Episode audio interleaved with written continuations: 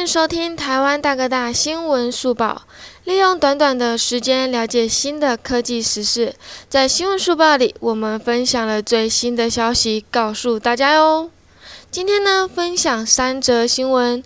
第一则新闻呢是华硕的 ZenFone 8即将要发布啦，以及第二则新闻呢，Google 宣布预设登录方式将启用两阶段的验证机制哦。第三则新闻呢，透过网友的分析评价，手机有哪些规格是可以不必要的呢？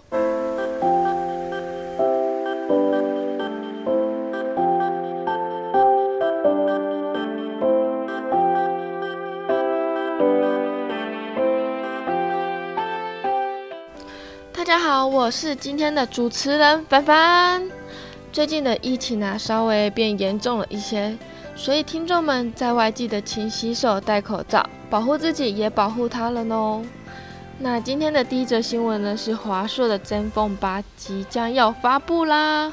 华硕并预计会在台湾时间的五月十三日凌晨一点正式公布本次的 ZenFone 8系列的新品。而在发表会前呢，华硕官方提供了不少相关产品的资讯哦。就例如透过有四个八的图片。大家都在猜，这次可能会有四款型号，分别是 ZenFone 8、ZenFone 8 mini、ZenFone 8 Pro 以及 ZenFone 8 Flip，并且呢，在机身顶部回归拥有3.5 mm 的耳机孔，以及大电量与120赫兹的高影规格率。大家是不是也跟我一样很期待这次的 ZenFone 8到底进化了多少呢？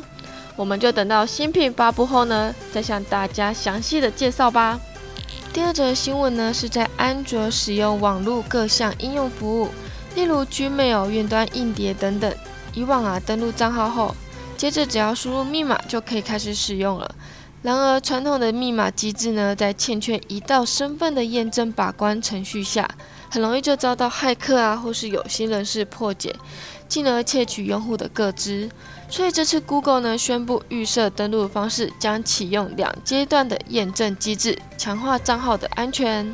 也就是说，当使用者登录账号、输入密码后，还必须要再输入从用户手机端收到的简讯代码，或是从电邮发送的代码，透过多加一道进行身份验证机制步骤，让用户更加确保账号登录的身份是否为本人。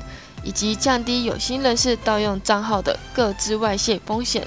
最后一则新闻呢，则是透过网友分析评价手机有哪些规格是可以不必要的呢？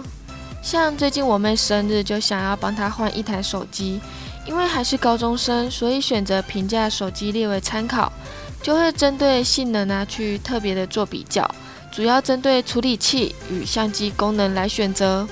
而究竟网友点评的评价手机哪些功能是觉得不需要的呢？第一名呢，则是近五成选择愿意割舍无线充电，原因大多数是喜欢是有充电器的，快速充电比较方便。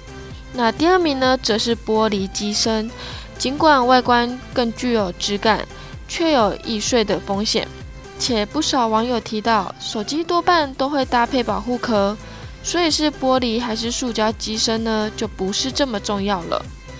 那第三名呢，则是五 G 连线，因为五 G 的资费较高，相关生态也尚未齐全，重视性价比的消费者，短期内仍然选择留守四 G。反过来看呢，大部分的用户最不愿意割舍的功能是快速充电，其次为高荧幕刷新率。当前已经有不少平价手机陆续引入九十啊、一百二十赫兹的规格，说明了即便是没有玩游戏，对于视觉体验的升级仍然是非常有感的。另外，用户也希望能有高通八百系列的旗舰处理器。不知道这样分析下来，各位心里有没有一个底？也觉得有哪些功能在购买手机时愿意割舍的呢？那今天的新闻速报到此告一段落啦。如果听众朋友有想要特别听的内容啊，可以在底下留言让我们知道哦。我是今天的主持人凡凡，我们下次见喽，拜拜。